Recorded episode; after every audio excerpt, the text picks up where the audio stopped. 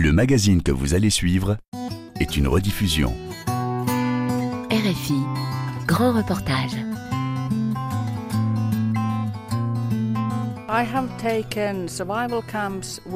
J'ai suivi les stages de survie en hiver et en été. J'ai pris des cours de tir aussi.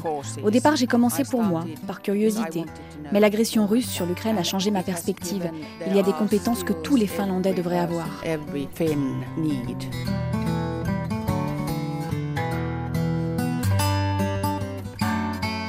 Être prêt, toujours, à la guerre. La Finlande, qui vient de rejoindre l'OTAN, n'a jamais cessé de se préparer à un éventuel conflit avec la Russie, un voisin avec qui elle partage 1340 km de frontières terrestres et qu'elle a toujours jugé menaçant et imprévisible. Service militaire obligatoire, abri anti-atomique, stock de blé, de pétrole, de médicaments, sa politique dite de défense totale implique non seulement les armées, mais les entreprises et la société civile. Défendre la Finlande plus qu'une politique, un état d'esprit, c'est un grand reportage de Carlotta Morté. Alors on est sur la place du marché d'Helsinki. C'est une place qui se trouve entre le palais présidentiel et le port, où euh, on a rendez-vous avec Reinar Vasinius, qui est euh, réserviste, comme euh, tous les hommes quasiment en Finlande, puisque le service militaire est obligatoire. Et avec lui, on va prendre le bateau pour aller visiter une forteresse, Suomenlinna, qui est juste en face d'Helsinki. Et il a choisi ce lieu pour nous parler de la préparation des Finlandais à la guerre de tout temps. Pour lui, c'est un endroit symbolique. Uh, à l'origine, la forteresse a été construite quand la Finlande faisait partie de la Suède, à la fin du XVIIe siècle. Puis en 1809, on est devenu une province de la Russie. Donc pendant un siècle, ils l'ont utilisé jusqu'en 1917 quand on a gagné notre indépendance. C'est un bâtiment qui nous rappelle qu'on doit être capable de se défendre. Sur cet ensemble d'îles fortifiées se trouve l'école navale qui abrite le plus grand sauna de Finlande, dont l'accès est réservé aux officiers de marine et de réserve comme lui. Beaucoup de clubs de réservistes se retrouvent là-bas pour se remémorer le bon vieux temps, quand on était de jeunes et vigoureux soldats. C'est assez unique comme expérience. Plus de 100 personnes dévêtues assises en rang, comme dans un amphithéâtre très chaud.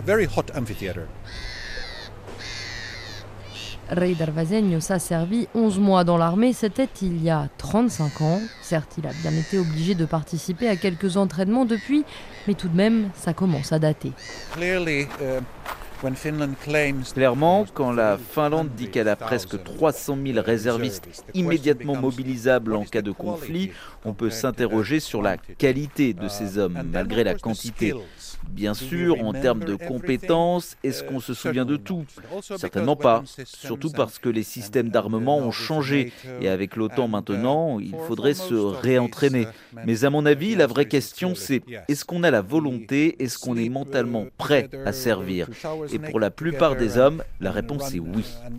On a dormi ensemble, rampé dans la boue ensemble, avec des gens que je n'aurais jamais rencontrés autrement, des paysans, de tout.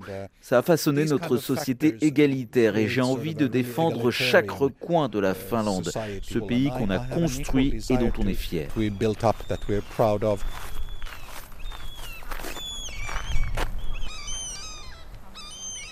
On passe près de l'église de Suomenlinna qui sert également de phare pour les navires et on tombe sur un monument aux morts. Outre les deux guerres mondiales, on commémore ici la guerre d'hiver quand en 1939 les chars soviétiques ont envahi la Finlande et Helsinki a été massivement bombardée.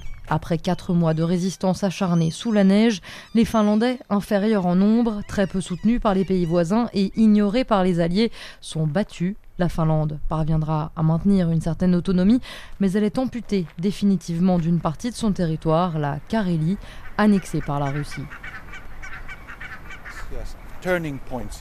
Oui, ça a été un tournant dans notre histoire et ça a laissé des marques très profondes dans notre psyché collective. Quand mes grands-parents me racontaient leurs souvenirs, ils étaient à vif, c'était très émotionnel. L'idée fondamentale qu'ils nous ont transmise, c'est on ne sait jamais quand ils vont revenir. C'était de moins en moins réel. Et puis soudain, l'an dernier, en février 2022, j'ai réalisé que l'histoire, en effet, a tendance à se répéter. La guerre en cours en Ukraine ne sème pas des graines dans un champ vierge. Ici, le sol contient déjà ces graines en germe, prêtes à sortir. Dans nos têtes, nous savons que nous devons être prêts à défendre notre pays si besoin. Ces pensées étaient dormantes, elles ont été réveillées. Malgré des décennies de paix et d'échanges cordiaux, la Finlande s'est toujours méfiée de la Russie. On atteste les innombrables abris anti-atomiques parfaitement entretenus. Donc on est en train de descendre euh, à 20 mètres sous terre par des, euh, des escaliers en métal. C'est l'entrée qui est utilisée par euh, les habitants du quartier juste au-dessus. Donc environ 5000 personnes auraient accès par cet escalier à ce bunker public de très grande dimension. En uniforme, Nina Järvenkylä, joviale porte-parole du service des secours d'Helsinki, nous guide dans les entrailles de cet abri de 600 mètres de long sur 100 mètres de large, divisé en trois galeries. Les centres commerciaux ont leurs abris, les nouveaux hôpitaux aussi, les immeubles bien sûr, les écoles ont des bunkers. En fait, on en construit sans arrêt. Creusé dans la roche, l'abri de Meliaka, en plein centre-ville d'Helsinki, a été construit en 2003. Il fait partie d'un réseau de 5500 bunkers pouvant abriter 900 000 personnes, bien plus que les seuls habitants de la capitale finlandaise. Celui-ci est grand, mais il y en a d'encore plus grands. En temps de paix, tu peux y faire ton sport, garer ta voiture et même aller nager puisqu'un des abris à l'est d'Helsinki sert de piscine. Ils ont un double usage. À ta gauche, là, il y a une salle de gym. Il y a des gens qui s'entraînent sur les machines de sport dans le, dans le bunker. Ici, c'est un café et un espace de jeu pour les petits. On aime penser que les gens qui viennent ici avec leurs enfants, s'il se passait quelque chose et qu'ils devaient s'abriter, même si ça ne ressemblait pas tout à fait à cela, c'est quand même un endroit familier où ils se sont amusés. En cas d'alerte, l'abri doit être vidé en moins de 72 heures. Derrière d'épaisses portes blindées bleues sont stockés 600 litres de camp, autant de latrines et du matériel d'infirmerie. Ah, Il y a un grand levier, une énorme porte euh, qui doit faire 10 euh, mètres sur 4, euh, un demi-mètre d'épaisseur, donc vraiment une porte blindée qui se manipule à la main. Vous avez vu, le tunnel d'entrée est en zigzag. C'est pour amortir le souffle des explosions d'un mur à l'autre, avant que ça touche la porte. Ensuite, il y a cette paroi antichimique qui isole des retombées nucléaires. Entre les deux, dans ce sas, vous voyez ces éviers, c'est pour que les gens se lavent et se changent s'ils sont contaminés avant de rejoindre les 6000 personnes derrière. They are not allowed to bring any food. Pas de nourriture, mais d'énormes cuves d'eau sont prévues. Il faut venir avec son casse-croûte, ses médicaments, sa couverture et de quoi passer le temps. Ces règles, tous les Finlandais les connaissent. De nombreux volontaires ont même été formés pour superviser la vie dans les abris. Il suffit d'avoir 18 ans et d'être résident en Finlande pour suivre ces cours. Certains se sont spécialisés sur les questions techniques, la ventilation, le ravitaillement, la logistique, d'autres plutôt sur l'entretien. Mais quoi quoi qu'il arrive, tout le monde doit participer comme il peut, sauf les vieux, les malades et les enfants. Les gens seront divisés en trois groupes. Un tiers d'entre eux se repose, dort, un autre groupe contacte ses proches, s'informe de ce qu'il se passe dehors, et le dernier tiers travaille. Ils nettoient les toilettes, le sol, ils font l'école pour les enfants pour maintenir un semblant de vie normale. La préparation des civils fait partie intégrante de la stratégie de dissuasion de la Finlande, dont l'adhésion à l'OTAN est le dernier acte. On quitte euh, la capitale pour euh, se rendre sur une base militaire à 1h30 au nord euh, d'Helsinki, la garnison Panzer, qui abrite plusieurs bataillons de l'armée de terre et notamment les sections dédiées au maniement des chars d'assaut. Et sur cette base militaire sont organisés entre deux et quatre fois par an euh, des grands exercices qui ont lieu euh, tout le week-end, le samedi et le dimanche, qui sont destinés aux civils et euh, tout particulièrement aux femmes qui sont de plus en plus nombreuses à souhaiter s'entraîner, être préparées physiquement, mentalement, en cas de conflit, en cas de menace.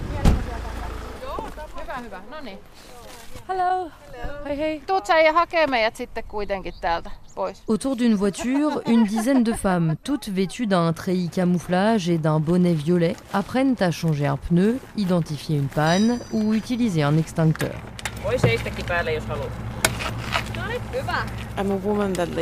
Je suis une femme et je vis seule. Tout ce qu'on apprend ici est très utile. Ça m'évitera d'aller regarder sur Internet. Elles sont près de 200 ce week-end, divisées en petits groupes. En voilà qui ramassent du bois. On a dû construire un radeau capable de transporter deux personnes pour traverser 25 mètres d'eau. Et on n'a pas réussi avec mon équipe. Donc on a eu droit pour dîner qu'à un tout petit poisson qui tenait dans la paume de la main. Eya Erickson, 53 ans, est professeur des écoles. J'ai suivi les stages de survie en hiver et en été. J'ai pris des cours de tir aussi. Au départ, j'ai commencé pour moi, par curiosité. Mais l'agression russe sur l'Ukraine a changé ma perspective. Il y a des compétences que tous les Finlandais devraient avoir. Depuis, elle a enchaîné les formations, conduite de véhicules militaires, gestion d'une battue pour retrouver un disparu, sécurité des infrastructures. Elle fait désormais partie d'un pool de volontaires identifiés par les autorités. J'ai le sentiment que je peux aider les gens et mon pays si besoin. Je me suis rendu compte que je faisais partie de quelque chose de plus grand.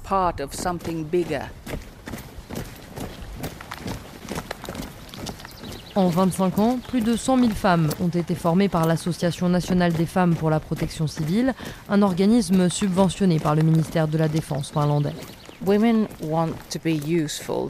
Suvi Axela en est la coordinatrice. 90% de ce qu'on enseigne concerne essentiellement la vie en ville ou en banlieue, pas la survie en forêt.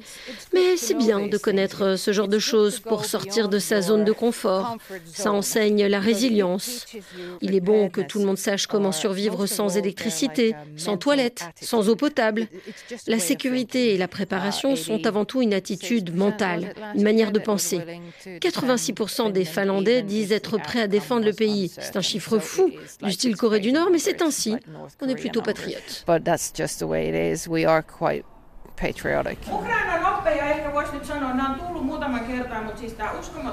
Patriote et solidaire. Projeté sur le mur d'une salle de classe, un post Instagram du président ukrainien Volodymyr Zelensky remerciant les femmes finlandaises pour l'envoi de milliers de chaussettes en laine tricotée. Vous savez, on mettait des gants quand on parlait de la Russie ou avec la Russie. Le fait d'être membre de l'OTAN maintenant, mentalement, ça nous a libérés. On est plus courageux quand il s'agit de dire les choses, d'écrire, d'agir. Parmi la trentaine de participants rivés sur leur ordinateur, Marietta, journaliste. La désinformation, les fake news, quels groupes les propagent ici, en Finlande, comment s'articulent leurs discours? On apprend aussi quel genre d'arguments on peut utiliser pour aider l'Ukraine aussi longtemps que ce sera nécessaire.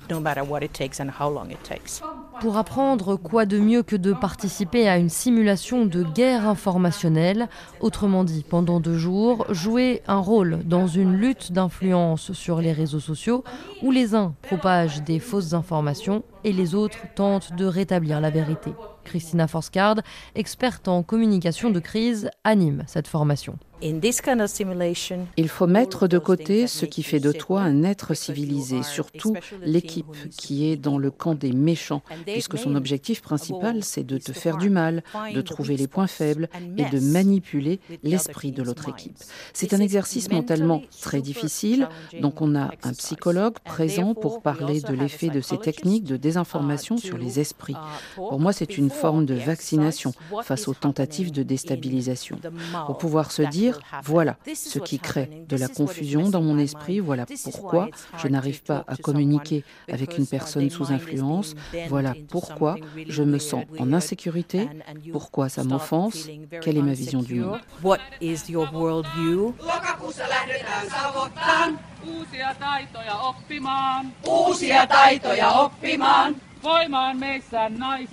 Comme l'a dit le très respecté président finlandais Saulini Inisto, qui a souvent servi d'intermédiaire entre l'Occident et la Russie, la ligne de front la plus importante se trouve entre les deux oreilles.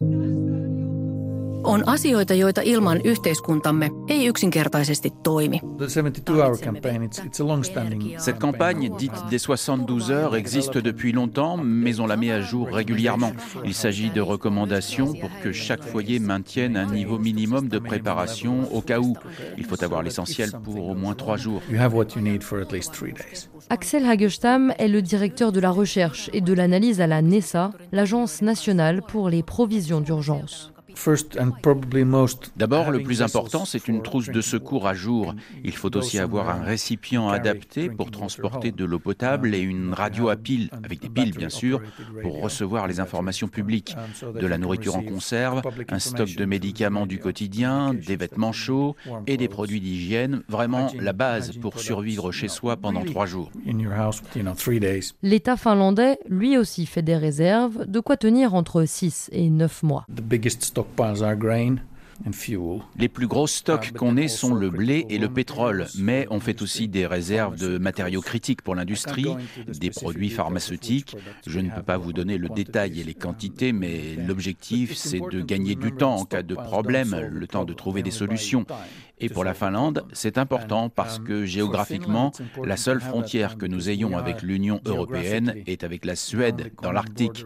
Et en réalité, 90% de nos importations arrivent par la mer. Donc en clair, la Finlande est une île. Si quelque chose se passe en mer Baltique, nous sommes coupés du continent. Signe de la mentalité qui irrigue toute la société finlandaise, les entreprises concernées par les réserves stratégiques participent volontairement à cet effort national. Alors ce que vous entendez, c'est le bruit d'une machine à coudre, avec en arrière-plan euh, le bruit d'une euh, imprimante 3D.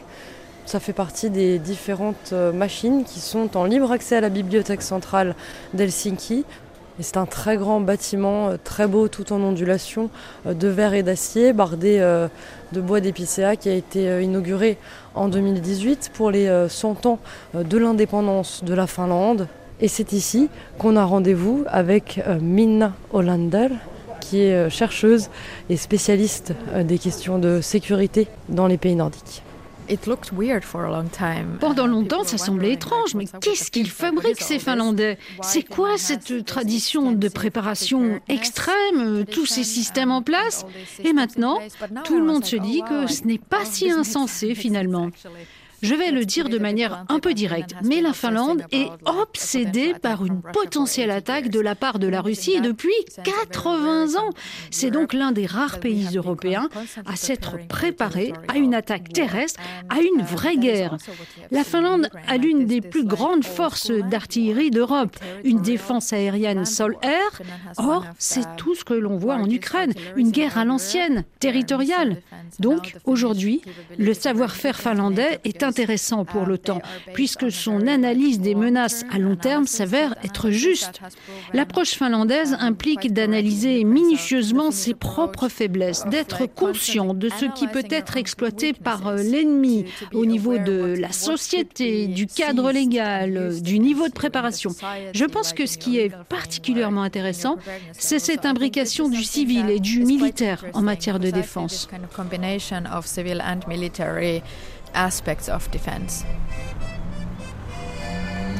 Face à l'ours russe, le porc-épic finlandais n'est plus seul, il a désormais des alliés. Protégé par le parapluie de l'OTAN, la Finlande n'a toutefois aucune intention de baisser la garde, mais plutôt de partager son savoir-faire. Défendre la Finlande, plus qu'une politique, un état d'esprit, un grand reportage de Carlotta Morteo, réalisation Eva Piedel.